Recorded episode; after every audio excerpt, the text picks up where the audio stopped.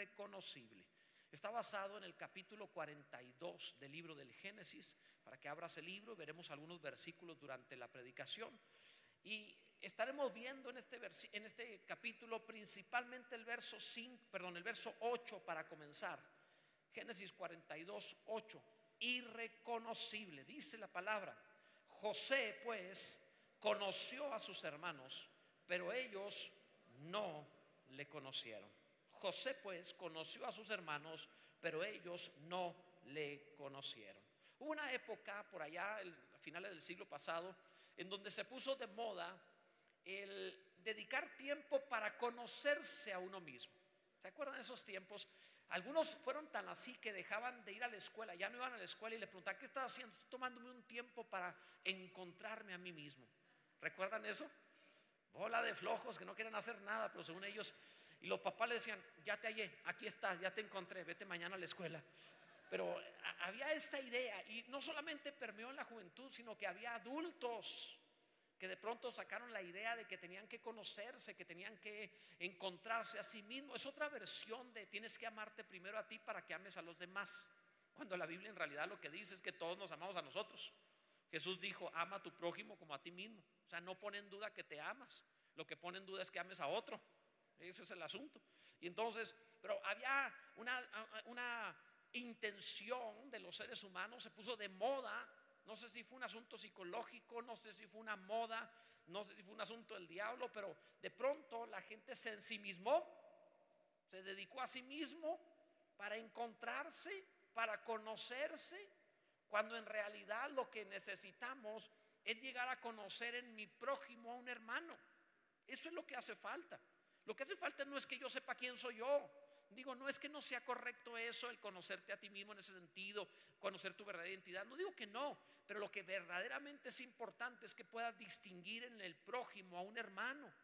Eso te hará una relación distinta. Eso te cambia tu manera de comportarte y de, de, relacionarte con los demás. Este capítulo nos habla precisamente de eso. Han pasado cerca de 20 años o quizá más en los cuales desde que eh, los hijos de José vendieron a José de esclavo, los hijos de Jacob, perdón, vendieron a José de esclavo, han pasado un poquito más de 20 años, ha pasado el tiempo, José no es el niño de antes, José no es el jovencito de 17 años vendido, el cual tenía apariencia principesca, cuidadito por su papá, con una forma muy delicada de ser. Ahora es un hombre que pasó no solamente por la esclavitud, pasó por la cárcel, vivió haciendo callos, desarrolló un físico distinto, pero ahora fue exaltado y fue puesto como segundo de Faraón, vestido como egipcio, ya no como israelita. Obviamente estaría rasuradito, no estaría como eh, barba como los hebreos. Obviamente su cabello estaba totalmente cortado o totalmente rasurado. Era alguien distinto, pero especialmente José era distinto en gloria. Ya no era el niño príncipe de su papá, era un verdadero príncipe en toda la tierra. El hombre tenía mucha gloria. Había guardia personal para José. Era el segundo hombre más importante del mundo. A donde quiera que iba José, todo un ejército le acompañaba, le protegía, le cuidaba. Tenía un palacio por casa y vivía con honores como nadie en la tierra aparte de Faraón. De manera que este José, cuando por fin sus hermanos por hambre al no tener nada que comer, aunque eran ricos allá en Canaán, pero no tenían eh, cereal, no tenían trigo, no tenían nada de, de semilla, no podían ni sembrar ni podían comer y esto de vivir comiendo solo carne de los animales obviamente no era la forma correcta. Así que ¿qué hacen ellos? tienen que ir a Egipto tienen dinero para comprar les falta dónde comprar y tienen que ir a Egipto porque se corrió la voz. En Egipto hay abundancia de pan. Obviamente José en los siete años de abundancia, lo había guardado. Les prediqué de esto la semana pasada. Y entonces van los hermanos de José y cuando se topan a José no lo reconocen. José es muy distinto. Pero ellos admirados de la grandeza tratan de comprar y José los reconoce a ellos. Ellos no habían cambiado mucho. Estaban un poco más viejos, pero eran los mismos. Se veían semejantes, se veían iguales, era fácil reconocerlos. El que había cambiado era José. Y de esto trata la vida cristiana. De pronto el mundo te encuentra y dice, ¿cómo has cambiado? Efectivamente, sí hemos cambiado. Aquellos que estamos en Cristo sí cambiamos mucho. Aquellos que hemos conocido a Jesús sí hemos cambiado mucho. Posiblemente alguien lo pueda decir de forma despectiva, ¿cómo has cambiado? Pero nosotros no lo tomamos como algo despectivo, sino como un elogio. Sí, amados, sí queremos cambiar. No queremos ser los mismos que éramos en un principio. Queremos ser más parecidos a Jesús y menos de nosotros. Queremos ser irreconocibles. Que Cristo sea glorificado en la vida de cada uno. Bendito sea Dios. De esto trata este mensaje.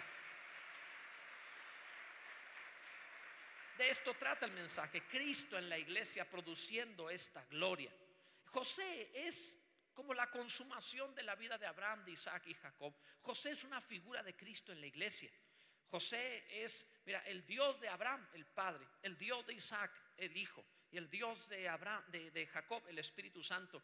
Este Dios Padre, Hijo y Espíritu Santo consumó su formación en la iglesia. La iglesia es Cristo en la iglesia, va formándose y este es el José. De eso trata la vida de José. Todo en José es la forma de ver a Cristo en la iglesia. Veamos qué es lo que sucede, qué es lo que te vuelve glorioso o irreconocible. Número uno, los hermanos son atraídos por la semilla de la palabra de Dios. Si hay algo que atrae, es la palabra de Dios. Este lugar ha crecido y sigue viniendo gente por la palabra de Dios no es otra cosa la que atrae, sino la palabra poderosa de Dios que hace maravillas. Dice el verso 1, viendo Jacob que en Egipto había alimentos, dijo a sus hijos, ¿por qué os estáis mirando? Y dijo, he aquí yo he oído que hay víveres en Egipto, descended allá y comprad de allí para nosotros, para que podamos vivir y no muramos. Primero que nada me sorprende que Jacob siendo un hombre bastante viejo, andaba arriba de los 100 años de edad, era bien entendido de lo que estaba pasando en la situación mundial. Quiero que sepas que no podía consultar un noticiero por televisión, ni le iba a llegar un periódico, ni se iba a meter a internet a ver qué es lo que está pasando en el mundo. Jacob no tiene acceso a la información de este tiempo. Y sin embargo, Jacob sabe lo que está sucediendo en su momento. Jacob está actualizado. Varones, también las mujeres, pero especialmente permítame decirle a los varones, actualízate, mantente vigente, no envejezcas, aunque pase el tiempo, tú tienes que estar actual en lo que está pasando en el mundo y en el reino de los cielos, vigente en todo tiempo, debe decir, yo sé dónde hay pan. Yo sé dónde hay abundancia, yo sé dónde hay bendición. He oído de Dios esto, bendito sea el nombre del Señor. Gloria a Dios. Nunca te jubiles de la visión y del reino de Dios. Así que mientras José salvaba al mundo, mientras José estaba dándole pan, alimento al mundo entero, él ahora entendió que sus sueños no eran para él, era para salvar a su generación, mientras está dándole alimento al mundo diligentemente en su administración, los hermanos de José estaban sin hacer nada. Jacob les llama la atención y dice, ¿por qué están sin hacer nada? ¿Por qué están ociosos? ¿Por qué no se levantan y van a Egipto por pan? Hay, dos características de personas en el reino de los cielos. El reino de los cielos es eso. Son dos clases de personas donde unos están diligentes en cuanto a alimentar con el pan de vida al mundo y otro está impávido, rutinario, en tradiciones haciendo lo mismo todo el tiempo, sin nada fresco, sin nada de Dios, sin tocar la vida de nadie, sin bendecir a nadie, metido en rutina religiosa nada más. Tú y yo no estamos aquí por una rutina religiosa, tú y yo estamos en este lugar para ir a alimentar al mundo. Hemos venido al granero celestial para llevarle pan a la tierra, bendito sea Dios. Por eso estamos aquí. Así que no entremos en apatía ni indiferencia. El problema de los hermanos de José es que ellos estaban acostumbrados a la riqueza y nunca habían tenido pobreza. Ellos no sabían lo que era la necesidad. Nacieron ricos de su padre Jacob. Siempre lo tuvieron todo. Hay personas enseñadas en riqueza que no saben de pobreza. Hay personas enseñadas en la pobreza que no saben de la riqueza tampoco. Y si un día llegan a tener abundancia, se les vuela la cabeza y hacen tonterías. Lo mismo sucede en ambos lados. El apóstol Pablo decía, yo sé estar en la abundancia y sé estar en la escasez, en todo estoy enseñado. Cuando dice todo lo puedo en Cristo que me fortalece, lo dice en ese contexto. Puedo vivir rico, puedo vivir pobre, todo lo puedo en Cristo que me fortalece. Estoy enseñado a ser glorioso en todo tiempo, bendito sea Cristo. Los hermanos de Jacob no, José sí podía. ¿Por qué José sí podía? Porque fue un rico con su padre Jacob, pero luego fue un esclavo, luego fue un preso, ahora otra vez estaba en autoridad. Este hombre estaba enseñado a vivir en abundancia, a vivir en la escasez. Este hombre estaba en todo enseñado. Todo cristiano tiene que estar en todo enseñado. Que cuando tengas riqueza, tú repartas y bendigas a otros. Y cuando tengas escasez, de todas maneras, en tu escasez aumenta tu generosidad y sigue bendiciendo a otros. Eso dice la palabra sobre la iglesia de Tesalónica, que en su profunda pobreza se esforzaban en ser generosos con los demás. Tú y yo debemos ser así, enseñados en la escasez y enseñados en la abundancia, a siempre estar bendiciendo a los demás. Bendito sea el Señor. José sí podía, los hermanos no. José tenía abundancia de trigo, es una figura de la semilla de la palabra de Dios. Es una figura de lo que existe. Jesús dijo que la semilla es la palabra de Dios. Y esta palabra alimenta todo lo que haga falta. Mira, te lo explico así. Eclesiastés dice, el dinero sirve para todo. El mundo también piensa así.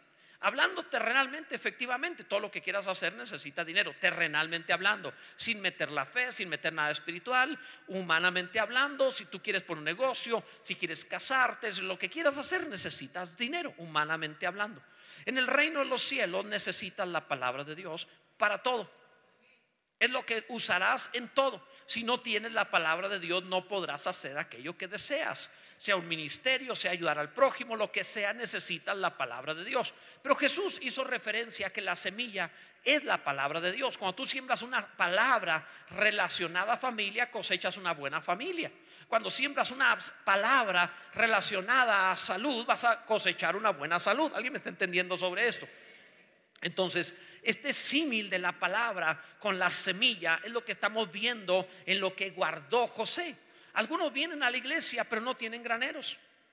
Porque reciben la palabra pero no guardan la semilla, la tiran. Otros semilla que agarran la guardan. Y cuando hace falta en los días de escasez la van a sacar y tendrán abundancia. Gloria a Dios. Espero que haya muchos aquí que puedan decir amén. En segundo lugar, los hermanos obtienen la semilla de la palabra cuando la buscan en unidad. Es cuando sucede, amados, cuando la buscas en unidad. El verso 3 dice, descendieron los diez hermanos de José a comprar trigo a Egipto. ¿Por qué los diez? Manda uno o dos. Si quieres, llévate un montón de criados. Tenían abundante personal trabajando para ellos. Si quieren, no vayan ellos, envíen su personal, sus mayordomos. Tenían cientos de personas trabajando para ellos. No tienen que ir personalmente. Son como una nación en Canaán. Si ya en días de su padre o de su abuelo Abraham se decía que eran como un príncipe y una poderosa nación, que cuando fueron a la guerra armaron trescientos y tantos criados nacidos en casa, más los comprados, más los que contrataron después. Los puros nacidos, los que habían, se habían reproducido en casa, eran más de 300. Tenían para mandar, no tenían que ir ellos, pero el hecho de que fueran 10, a excepción de Benjamín, que su padre Jacob dijo, este no va, ya me mataron a uno, a José. Él pensaba que lo habían matado. ¿No me van a matar al otro también? Vayan ustedes, están más feos. Y entonces fueron los diez, fueron todos juntos. Esto es maravilloso porque es una figura de cómo la iglesia obtiene la palabra de Dios.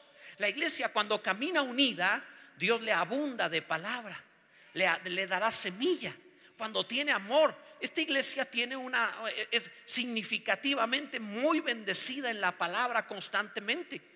Tú no eres bendecido porque yo predique la palabra. Yo soy bendecido porque ustedes se aman. Y por cuanto ustedes se aman y aman al prójimo, a mí me sobrará semilla para darte, bendito sea Dios. ¿Alguien me está entendiendo al respecto de esto? Gloria a Dios. Entonces Dios quiere dar abundancia, pero la va a dar donde encuentre hermanos que estén unidos buscándola. Es como cuando se reparten alimentos, por ejemplo. Han visto los campos de, refugiados en donde de pronto este, hay mucha gente con hambre y llegan, no sé, la ONU o asociaciones a darles comida, camiones o eh, eh, aviones que, traen mucha comida. Y han visto que cuando llegan, todos se acercan a recibir y siempre los tienen que poner en orden. Después tantito, fórmense. En orden, a ver, todos los hombres, las mujeres, los niños, o sea, en orden todos. Porque si los dejas que caigan sobre la comida, dos, tres se llevan todo y algunos se llevan nada. Entonces hay que poner orden. Y todo orden requiere unidad. No puedes poner orden si no están unidos, porque ¿cómo se pondrán en orden si no se ponen de acuerdo? Unidad. Así es como Dios reparte semilla.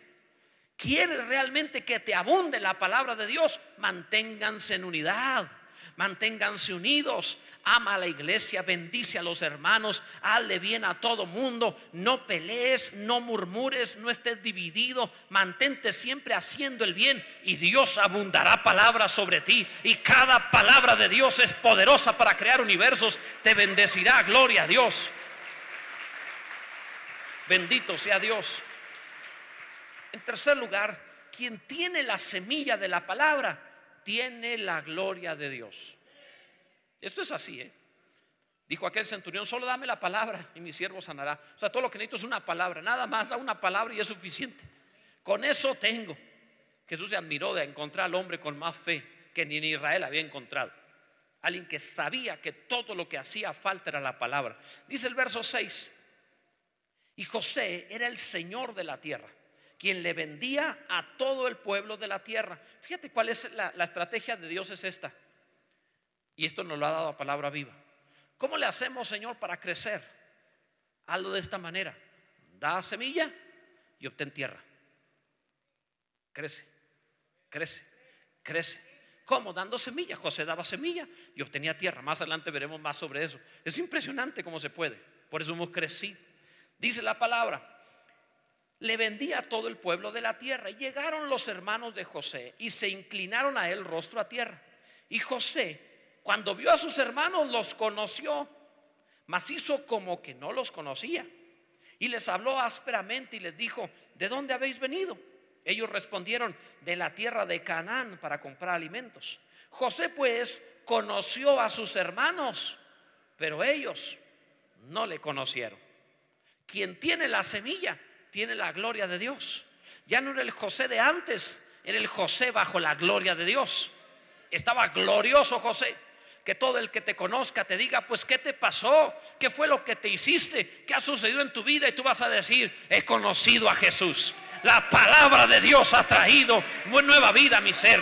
La palabra de Dios me ha traído vigor, me ha rejuvenecido, me ha bendecido. Gloria a Dios. La palabra, la semilla de Dios. Esa es la razón por la cual alguno no conoce a su prójimo. Porque el que no lo conoce no cambia, el otro sí ha cambiado. José sí había cambiado. En esto llevamos ventaja a los hijos de Dios. Es necesario, amados, nosotros no debemos vivir 70 años sino más, a excepción de martirio o una excepción que Dios quiera hacer, todos a vivir más tiempo. ¿Por qué lo digo, amado? ¿Por qué lo digo? Porque Moisés dijo, la vida del hombre son 70 años. Cuando escribió aquel salmo famoso, dijo, la vida del hombre son 70 y lo más fuerte es 80 años. Y estaba describiendo la generación que vivió en el desierto. Tú no vives en el desierto, tú estás en Jesús. Y como no vives en el desierto, tu vida debe ser mayor a los 80 años. Así que todos los que están aquí, les ruego en el Señor, le crean a Dios, se fortalezcan y vivan más de 80 años fácilmente. Las nuevas generaciones son llamados a vivir más de 100 años, bendito sea Dios. Pero, fíjate cómo eh, evidentemente José puede reconocerlos porque él es glorioso, los demás no lo pueden reconocer porque ellos no son gloriosos. Tenemos que transmitir la semilla de la palabra para que todos se vuelvan gloriosos, para que todos sean bendecidos. Sabes, algunos ah, critican diciendo es que tú ya no eres el mismo. Ah, un día me dijeron eso a mí. Un día me dijeron es que tú no eres el mismo que yo conocí.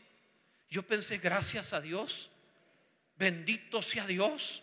¿Por qué habría, esta persona que me lo dijo, nos conocimos 20 años antes o 25 años antes, ¿por qué habría yo de querer ser como era hace 25 años? Yo no quiero ser como era cuando tenía 25 años.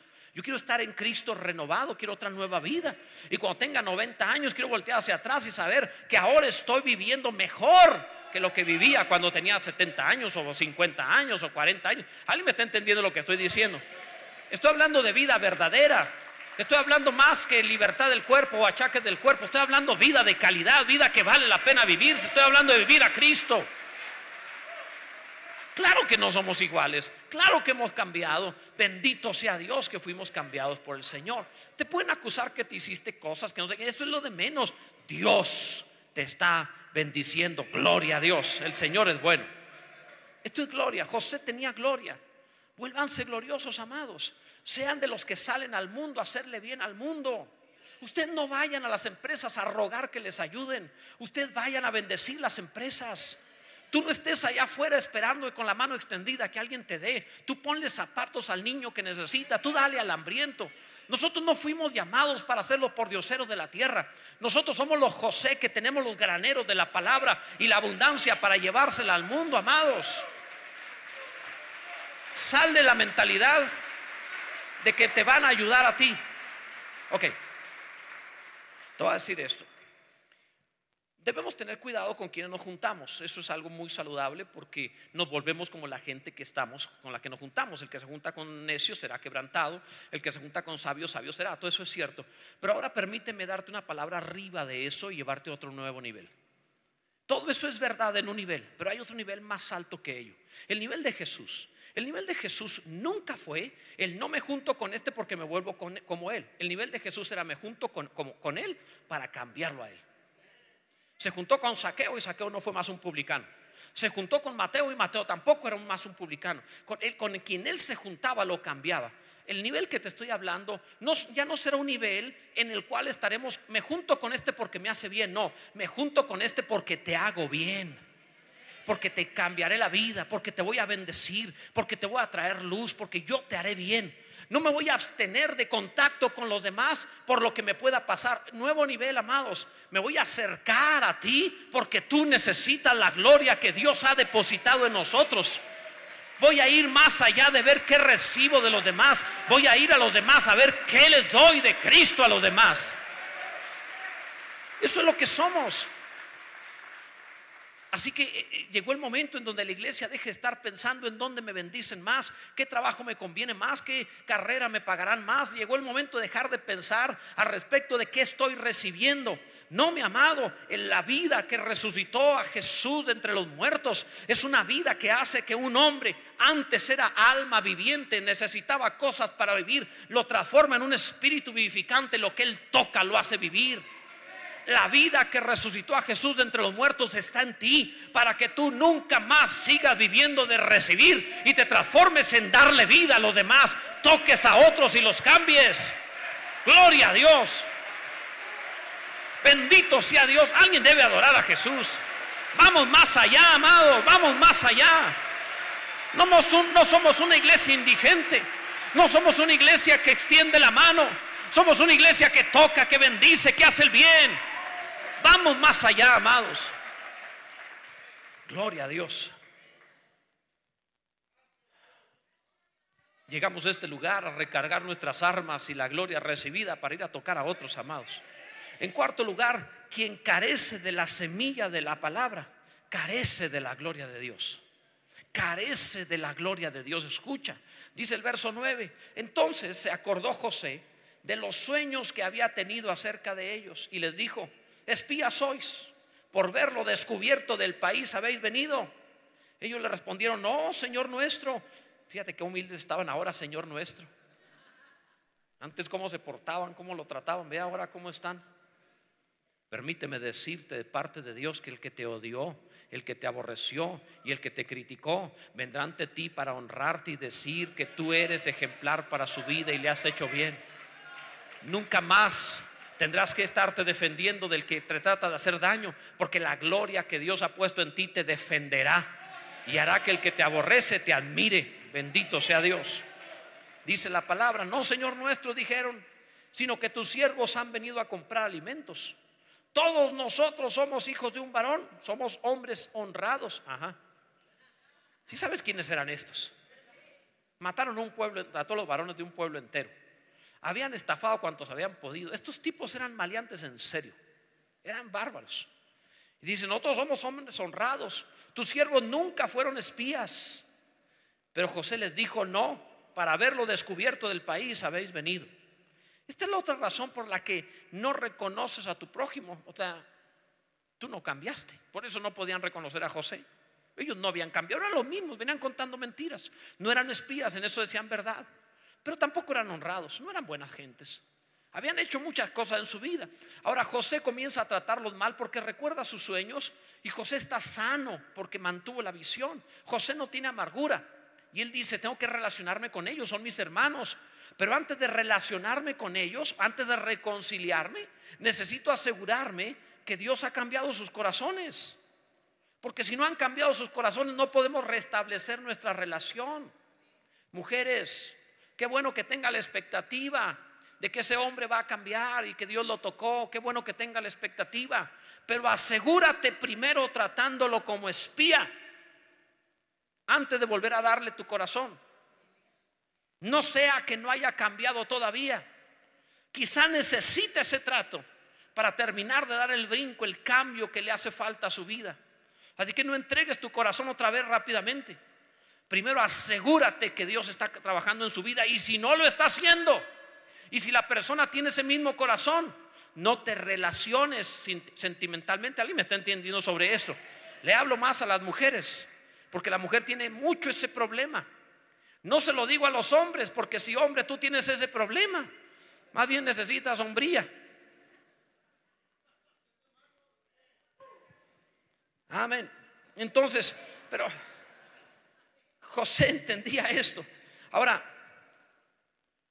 José sabía que e, estaban allí porque Dios estaba cumpliendo su sueño y Dios estaba restaurándolo todo. Solo se estaba asegurando que así fuera. Y evidentemente José está haciendo lo correcto. Tiene que ser fuerte primero, tiene que esconderse, no darse a conocer, tiene que no decirles primero quién es Él, no abrir la gloria que Dios le ha dado, tiene que irse con cuidado. Él entiende que todo lo que vivió era necesario para llevarlo hasta allí. Todo el que te hizo daño, era necesario para la gloria que Dios te ha reservado. No tienes que maldecir a esa persona. Tienes que estar expectante porque antes, ve la Biblia, antes de todo milagro hubo un problema. Antes de todo milagro hubo un enemigo. Así que bendito sea Dios también por mi enemigo. Porque hacía falta para que yo recibiera la gloria de Dios. Qué bueno, bendito sea Dios. Ni a mi enemigo lo voy a maldecir porque mi enemigo también fue necesario para que Dios me bendijera. Es saludable esto. José lo sabía. Así que José lo está tratando de la forma adecuada. José está siendo como Jesús. El Señor vino a lo suyo y los suyos no lo recibieron. Él hizo lo correcto, no lo amaron, lo llevaron a una cruz. Y evidentemente sabía que produciría la iglesia. Pero José está haciendo lo mismo, todo en el tiempo correcto. Bendito sea el Señor. Mira, a su momento, las cosas van a cambiar. A José lo menospreciaron de niño y pensaron, ahí viene el soñador, matémosle. Lo menospreciaron al inicio. Pasando los años se dieron cuenta que ellos estaban equivocados. Quizás fuiste menospreciado al inicio. No te preocupes, ¿no has visto esos concursos de talentos en donde se presenta a alguien que su apariencia no es digna de un artista y cuando lo ven los jueces se ríen? Y los jueces dicen, pero, o sea, qué ridículo, ¿por qué viene esta persona aquí? Por apariencia, por edad, por lo que sea, lo ven y dicen, pero qué pérdida de tiempo, ¿para qué estamos aquí oyendo a esa persona? Y se ríen, se burlan. De pronto empieza a mostrar su talento, canta o hace algo y cuando suelta la voz, los demás se voltean a ver diciendo, wow, qué maravilla, porque vea gloria dentro de ese vaso. Esto pasa constantemente en el reino de Dios. Hoy pueden ver tu apariencia y alguien tropezar en la carne, en la apariencia pero la gloria que Dios depositará en ese vaso de carne será tan grande y poderosa que el que menospreció tu apariencia mañana dirá, ese es maravilloso, bendito sea el nombre del Señor. Así que bien vale la pena. Bien vale la pena. Finalmente se trata solo de apariencia. Dios habrá de poner gloria. Ahora estaba pasando estas cosas. En quinto lugar, Dios pone una prueba, Dios, hace una, Dios pone a prueba al ser humano para ver si es digno de la semilla de la palabra de Dios. Todos los que estamos aquí somos puestos a prueba para saber si somos dignos de la semilla de la palabra. Espero que todos seamos dignos y recibamos la palabra, pero pudiera darse el caso de alguno que no reciba, oirá todo el sonido y no captará. Recibirá todo el mensaje, pero no recibirá la semilla de la palabra que produce vida, como consecuencia de que no, es, no ha aprobado para ser digno. Escucha esto, dice el verso 15. En esto seréis probados, dijo José. Vive Faraón, que no saldréis de aquí, sino cuando vuestro hermano menor viniere, viniere aquí. Pon atención. Enviad a uno de vosotros y traiga a vuestro hermano, y vosotros quedaos presos, y vuestras palabras serán probadas, si hay verdad en vosotros, y si no, vive Faraón, que sois espías. Lo que te voy a soltar es glorioso. Pon atención. José dice, vamos a ver si han cambiado esta gente. ¿Qué fue lo que ellos hicieron en un principio? Me menospreciaron a mí, su hermano. Me mandaron como esclavo. Me vendieron como esclavo. Primero quisieron matarme, luego me vendieron como esclavo, lisiado, por cierto, me habían lastimado. Y me olvidaron. Engañaron a mi padre diciéndole que una mala bestia me devoró y le, enseñaron mis ropas cubiertas con sangre. Imagínate el corazón del viejo. Esto hicieron. Menospreciaron a su hermano. Los voy a poner a prueba para saber si son dignos de la semilla que vienen a buscar. Quieren que les dé abundancia de semilla. Les puedo dar en abundancia. Pero para dárselas tendrán que pasar esta prueba. Se me quedan todos en la cárcel. Y vaya uno por mi hermano, por su hermano menor, Benjamín, era el hermano de José, y tráiganmelo. Tráiganme a su hermano menor.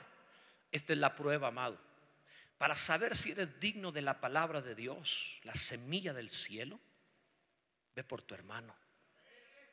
Cuando tú oyes la palabra y sales a hacer buenas obras y consideras al que no parece hermano como hermano, y cuando amas y bendices y cuidas y atiendes y honras y estás ahí con el anciano, con el niño, con el indigente, le ayudas a aquella mujer golpeada, haces bien al huérfano, cuando sales de este lugar a buscar a tu hermano para hacerle bien por el amor de Cristo, entonces Dios dirá, este es digno de la semilla de la palabra de Dios. Porque este sí cuida a su hermano, porque este sí ve por su hermano, este es digno de la semilla. Alguien bendiga a Jesús. Oh, cuán glorioso es el Evangelio de Cristo. Cuán glorioso es. Pero si alguno no lo hiciera, si alguno no le importara, yo vengo a que me den y ya estoy. Y ya me voy. Vine a comprar semilla y me voy. No, mi amado, serás puesto a prueba. Te dije hace un momento, la palabra de Dios, lo diré de otra forma, la religión se transforma en tóxica cuando no tiene buenas obras. Cuando una persona tiene una fe, un dogma, una religión, tiene ceremonias, rituales, liturgia, un credo, pero no hace buenas obras, su religión, dice la Biblia, es vana y es muerta. Literalmente no debería decir muerta, sino literalmente se traduciría muerte. Es decir, es una religión corrupta, se corrompe como la muerte. Si un organismo está muerto, se, pudre. Es una persona que tiene su dogma, su credo, su liturgia, sus rituales, pero no tiene buenas obras de amor a su prójimo, tiene una religión podrida que pudre a los demás.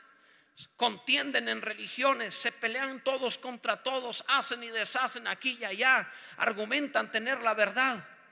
Pero la religión pura y sin mancha, dice la escritura, es hacer bien a las viudas, a los huérfanos en tribulaciones, darle pan al hambriento, es decir, hacer las buenas obras hace que tu religión sea viva, que tu religión esté realmente viva.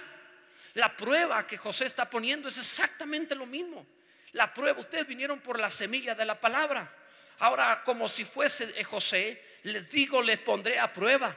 Si ustedes van por su hermano y le hacen bien a sus hermanos, si bendicen a la gente que está allá afuera, que está lejos de nosotros, que no vino por la semilla, si van y lo tratan como hermano y le hacen bien, ustedes serán dignos de la semilla de la palabra de Dios, que puede hacerlo todo. Esta palabra es poderosa para hacerlo todo. Pero si no lo hicieran así, no podrán tener semejante dignidad.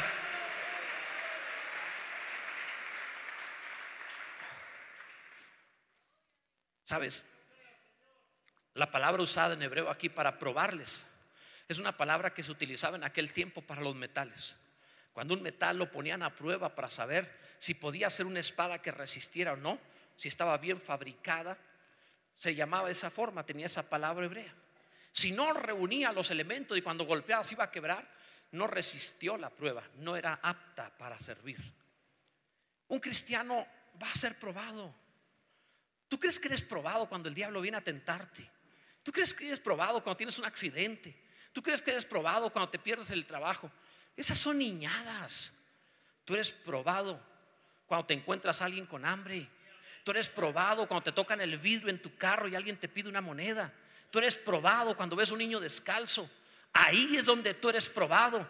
Ahí no están probando qué tan moral eres, sino la integridad del material con el que estás hecho.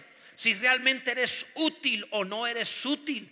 Y si no pasas esa prueba, el metal tiene que ser fundido de nuevo y pasado por fuego otra vez, porque no es apto para servir en el reino de los cielos. El amor es la evidencia de ser cristianos. El amor es la evidencia de estar dentro del reino. Vayan y amen iglesia, vayan y hagan el bien, vayan y toquen vidas, vayan y transformen a los demás. Has comido suficiente, otro tiene que comer. Has vestido suficiente, otro tiene que vestir. Has estado bajo techo suficiente, otro lo necesita. Haz el bien iglesia en el nombre de Jesús. De eso se trata. Esta es la prueba para la semilla. Y ahí donde te vas a dar cuenta si realmente eres apto. El centro de este mensaje es esa parte. El centro de esto es eso. Es como, ¿has visto esos eventos? Todos los congresos lo tenemos así, en donde la gente que paga la inscripción suele ponerse algo que le identifique como una pulsera, para identificarse que es parte del evento. ¿Por qué? Para que pueda entrar y salir y no le vuelvan a cobrar, evidentemente. La gente que lo ve sin una pulsera va a decir, oye, como cuando Jesús habló de la parábola de la fiesta de bodas, que dijo, ¿por qué estás vestido aquí sin estar vestido de bodas? Y lo sacaron. Algo semejante. Si no tiene la pulsera, dice, oye, no estás dentro del evento, no pagaste, ve y regístrate, paga. Imagínate que te hagas una pulsera tú. Tú la fabricas, te metiste, hiciste trampa. Pero estás dentro, pues hiciste trampa. Me pregunto si no habrá también cristianos pirata.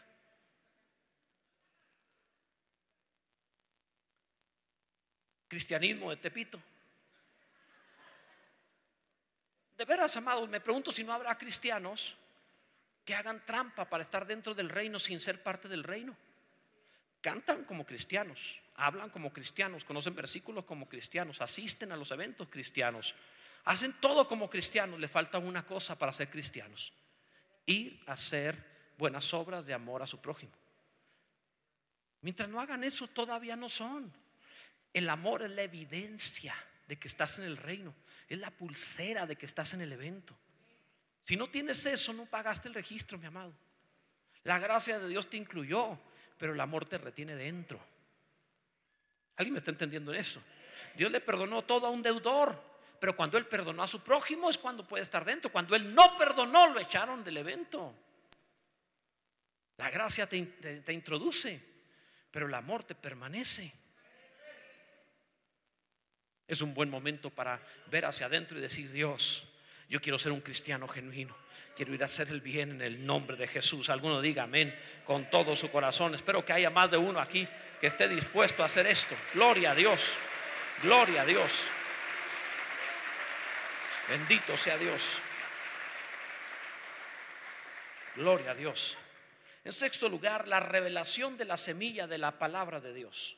Hay, una, hay algo maravilloso que hizo posible esto. Dice el verso 17, entonces los puso juntos en la cárcel por tres días. Y al tercer día le dijo José, haced esto y vivid. Eso le fascina a Dios el tercer día. Le fascina hablar a Dios de resurrección, poniendo símbolos del tercer día. Una y otra vez para hablar de buena vida, siempre habla de tres días. Lo mata tres días, lo manda a la cárcel tres días y luego lo saca. Es un clásico del, en toda la Biblia te lo vas a encontrar esto. Es un clásico de Dios. Así que no estaría por demás que cuando alguno necesite ser probado lo pongan tres días. Dijo José, yo temo a Dios, si sois hombres honrados. Quede preso en la casa de vuestra cárcel uno de vuestros hermanos. Y vosotros id y llevad el alimento para el hambre de vuestra casa. Fíjate que José dijo, no, ¿cómo dejar a todos aquí que se van? Todos, más se quede uno. Le dolió su corazón. Pero traeréis a vuestro hermano menor y serán verificadas vuestras palabras y no moriréis. Y ellos lo hicieron así. Esta es la evidencia del tercer día, es decir, la evidencia de haber resucitado juntamente con Cristo. Te saco de la cárcel los tres días. Esto habla de resurrección. La evidencia de esto va a ser la siguiente. Ve, ve qué maravilloso. Quiero probar si sus palabras son reales o no. Vayan por su hermano y me lo traen. Si van por él y lo traen, sus palabras son verdaderas. Ok, pon atención, es espiritual. Jesús un día dijo, toda palabra ociosa que hablen los hombres, de ella darán cuenta en el juicio. Solemos pensar que una palabra ociosa es cuando vimos a alguien hablando disparates o murmurando. Son palabras ociosas, amado. Ocioso es que no tiene ocupación. Ocioso es que no es útil en algo. Así que una palabra ociosa va más allá de simplemente el mal hablar. Una palabra ociosa es cuando alguien habla las palabras de Dios, pero no trae a Benjamín. Sus palabras son ociosas. Predicas el Evangelio, pero no, no amas a tu hermano. Tienes palabras ociosas. Por eso Jesús dijo, muchos me dirán aquel día, Señor, Señor, en tu nombre echamos fuera milagros y este, eh, eh, predicamos el Evangelio, hablamos nuevas lenguas, hicimos milagros. Yo os diré, no os conozco, hacedores de maldad. Ustedes tuvieron palabras ociosas porque hablaron como cristianos, pero no amaban como cristianos. Son palabras ociosas de las que me van a dar cuenta en el día del juicio.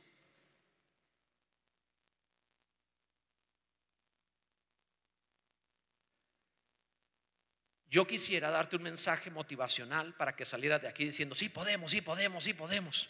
Pero tengo que darte un mensaje que salga acá diciendo, estoy lleno de la vida de Dios y puedo tocar vida y amar a otros. Bendito sea el nombre del Señor. Esto es fundamental, amado. La vida de resurrección así se nota. La vida de resurrección así se prueba. La vida de resurrección es de esa forma. Cada semana hemos tenido retos. Cada semana, los retos no son porque sí.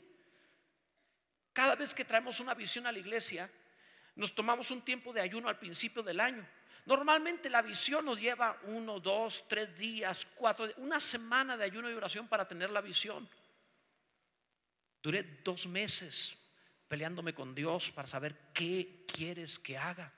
Y no cambió la idea, siempre fue la misma quiero que hagan lo que yo hacía. Vayan y amen a su hermano. Vayan y amen al que nadie le dice hermano. Vayan y cuiden al que nadie cuida. Vayan y atiendan a otros. Hagan lo que tienen que hacer. Sean lo que yo soy. Solo amen. Vayan a amar. Y por más, o sea, lo que te hablo de esto es, armamos retos cada semana con el propósito de decirte, iglesia, esta es la vida cristiana. Vamos a hacerla. Y te predico sobre lo mismo porque Dios tiene urgencia. Porque tú hoy puedes indigestarte, pero alguien no va a comer hoy.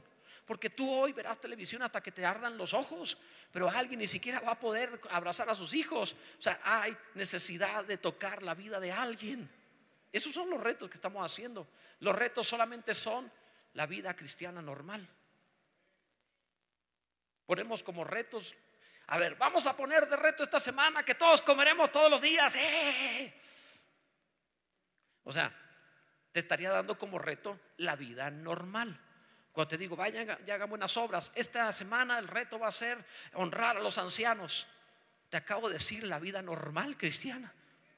ve y haz la vida normal cristiana. ¿Cómo puedo ser más enfático? ¿Cómo le hago para insistirlo más? ¿De qué manera te lo digo? Para que tomes la visión y lo hagas en el nombre de Jesús. Si el amor de Dios ha sido derramado en tu corazón, sácalo de tu corazón y dáselo a alguien más. En el nombre de Jesús. Bendito sea el nombre del Señor. Gloria a Dios. Último punto. Veamos lo último para terminar. El tesoro está en la semilla. ¿Cuál es la recompensa de todo esto? Aunque no hubiera aunque no hubiera recompensa. Algunos dicen, no lo publiquen porque pierden su recompensa. Y yo te decía, sí, ok, ok, soy el que no tiene recompensa. O somos los que no tenemos recompensa, pero también somos los que estamos cuidando al que nadie cuida. Somos los que no tienen recompensa, pero somos los que reparten despensas. Somos los que no tienen recompensa, pero somos los que le ponen zapatos a los que no tienen. Somos los que no tienen recompensa, pero somos también los que cuidan a ancianos. Aunque somos los que no tienen recompensa y no se merecen nada, y nos puedes señalar y decir que vanidosos son de todas maneras, somos los que estamos haciendo lo que se tiene que hacer. Así que en lo que me criticas, también ve Di que no sirvo para nada, pero cuida a otro enójate conmigo, maldíceme y ponme en la lista de las personas no gratas para ti, pero luego vas y amas a alguien más. Entonces sabré que mi vida valió la pena. Porque no quiero tu aprobación, quiero tu obediencia a la palabra de Cristo. Eso es suficiente. El tesoro está en la semilla de la palabra de Dios, dice el verso 25. Después mandó José que llenaran sus sacos de trigo y devolviesen el dinero de cada uno de ellos poniéndolo en su saco. ¿Ve cómo es Dios? Y le diesen comida para el camino y así hizo con ellos. Y ellos pusieron su trigo sobre sus asnos y se fueron de allí. Escucha esto. Pero abriendo uno de ellos su saco para dar de comer a su asno en el mesón, vio su dinero que estaba en la boca de su costal. Y dijo a sus hermanos, mi dinero se, me, ha devuelto. Y él aquí en mi saco. Entonces le sobresaltó el corazón y espantados dijeron el uno al otro, ¿qué es esto que nos ha hecho Dios? Te diré qué es lo que te ha hecho Dios. José lo vio y dijo, denle la, la semilla que pidieron y el dinero que pagaron, póngaselo en el saco otra vez, que se lo lleven en la misma semilla. Esto es lo que ha hecho Dios. Cada vez que tocas una vida, que inviertes tu dinero y que inviertes tu tiempo. Esto es lo que ha hecho Dios en tu saco, en esa vida que tienes. Ha depositado no solo nueva palabra, sino está depositando lo que invertiste en tiempo, en dinero. Lo que pongas te será devuelto. Lo que inviertas te será devuelto. Lo que pagues te será dado. Porque Dios no será deudor de nadie. Porque Dios no es mezquino. Porque Dios no dejará sin recompensa. Hasta un vaso de agua fría recompensará el Señor. Y siempre su recompensa es mucho mayor. En el ejemplo fue igual, pero en la práctica es mucho mayor, mucho mayor. Al que da un vaso de agua fría al profeta, por cuanto es profeta, recibirá recompensa del profeta. Y tú dices, no juegues. El profeta tiene una vida de testimonio, de mucho trabajo. ¿Cómo le da la misma recompensa al que le dio un vaso de agua fría? Porque Dios no está interesado en quién eres, está interesado en mostrarte quién es Él. Generoso y bueno, bendito sea Dios. Ve la palabra en tu saco estará lo que has dado. Y entre tanto que van de camino, le dijo, denle su saco lleno y el dinero ahí. Tu tesoro está en la semilla de la palabra. ¿eh?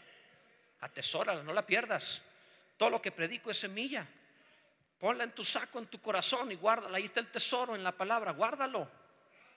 Pero no te preocupes porque en lo que caminas de este mundo a la presencia de Dios, te será dado comida adicional. Eso hizo José. En lo que lo recompenso allá, les voy a seguir dando bendición y les voy a seguir dando bendición y les voy a seguir dando en todo lo que pasa en esta vida. No les va a faltar, va a haber sobreabundancia aquí y allá, dijo Jesús. La generosidad divina. ¿Sabes? Hay despilfarradores en lo físico, en lo natural. Un despilfarrador es alguien que, eh, les decía hace poco, alguien que cuando recibe su salario sale corriendo a comprar. Es un despilfarrador. Nunca vas a tener si en cuanto recibes te vas de compras. Estás mal. Eso no se hace. Te dieron una herencia y saliste a gastar. Error. Guárdala y cuando se, te pase la comezón de, de gastar, entonces pensarás algo en cómo invertir. Nadie gasta el día que recibe su salario. Espérate al otro, tercer día, espérate. Te va a cambiar el corazón.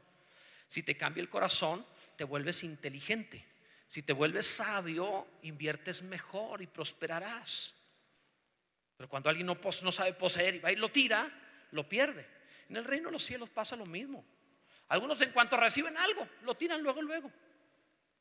Alguno va a salir y apenas en el estacionamiento se va a pelear con otro. Lo va a tirar. Se va a discutir con alguien más. ¿Dónde quieres que comamos en tal lugar? ¿Y por qué ahí? Yo no quiero ese sitio siempre quieres ir a ese lugar. ¿Qué te importa? Trágate lo que sea, llámale. O sea, lo vas a tirar. Es un despilfarrador. Está despilfarrando, está tirando. Esto es importante. No tires la semilla. Guárdala en tu saco, tu vida, tu corazón. Ahí hay un tesoro. Y ahí te será recompensado todo lo que hagas por otro. Llegado el momento, volverás a tu Padre y volverás rico y bendecido. Llegarás delante de Él y dirás, aquí está, te traigo toda la gloria de tu Hijo, no José, Jesús, que me bendijo en el camino. Y lo traigo ante ti, Padre, que me has hecho bien. Bendito sea el nombre del Señor. Dios es bueno, no debo seguir demasiado. Ponte en pie, por favor.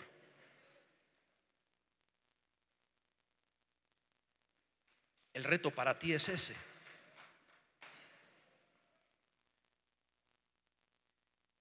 Te he dado semilla de parte de Dios. he repartido hoy de los graneros del cielo. Pero el centro del mensaje es que tú lo lleves a buenas obras allá afuera, que lo lleves a otro, a tocar la vida de alguien más. Dios está pidiendo por su Benjamín, por su hijo pequeño, por el que no está nadie atendiendo. A veces no parecen pequeños, a veces parecen mundanos. Es lo de menos, tienes que verlo como hermano y amarlo. Mi, reto para ti, mi, mi palabra para ti es, si has oído esto, que no se vuelva una palabra ociosa en tu vida. Levanta tus manos y dile a Dios, cuenta conmigo para realizar esto, Señor.